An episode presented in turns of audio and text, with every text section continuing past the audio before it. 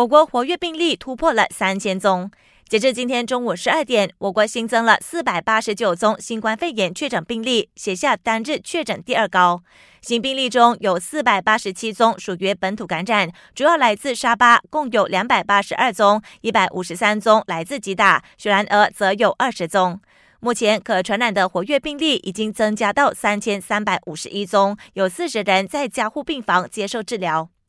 国防部高级部长纳杜西伊斯曼沙比利今天宣布，基于沙巴山打根、巴巴、斗亚兰以及雪州巴生县的确诊病例已经突破四十宗。从后天九号凌晨十二点零一分起，这四个地区将落实有条件行动管制令 （PKPB）。这段期间，任何人都不能出入这四个地区，每户家庭只允许两人外出采购，只有提供基本服务的领域获准运作。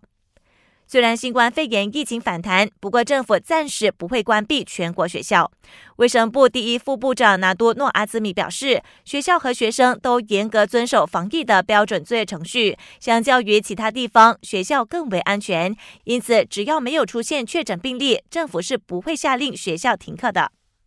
移民局今天推荐了 My Travel Pass 系统，为出入境的大马公民和外国人提供更快捷、更方便的申请管道，并把申请时限从之前的七到十天缩短到三至五天。民众即日起可以浏览移民局网站提成申请。感谢收听，我是庭燕。